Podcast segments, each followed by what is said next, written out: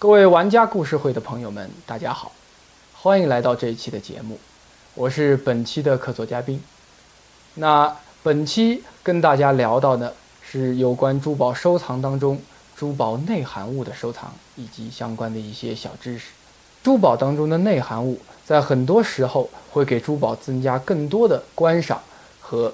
美美的特色。比如说我手上拿到的这个水晶。那这颗水晶当中有明显的一大片裂，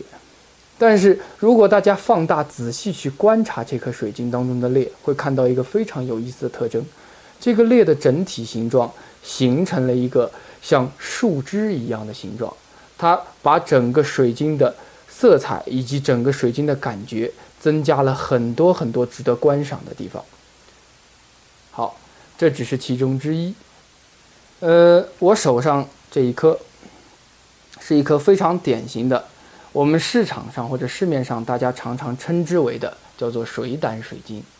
什么叫水胆水晶呢？它指的就是在一颗水晶当中，它有三类包体或者叫做两类包体，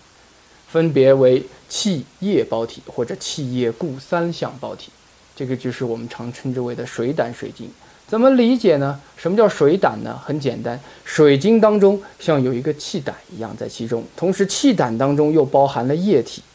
然后液体当中如果还有气体的小气泡，那这样的水晶是最为值得收藏的，所谓的水胆水晶。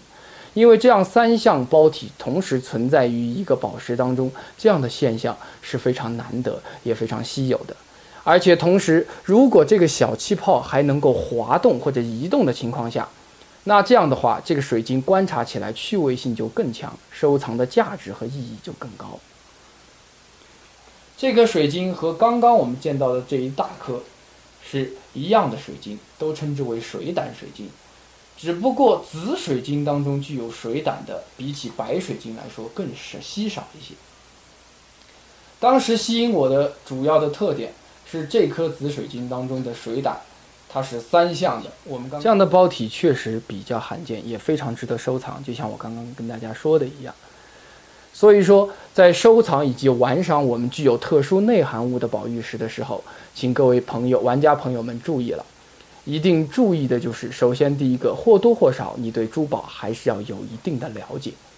要认识它是什么种类，最起码要知道这个种类具有的主要的内涵物特征有些什么。这样的话，我们玩赏和收藏内含物才具有一个最基本的技术基础。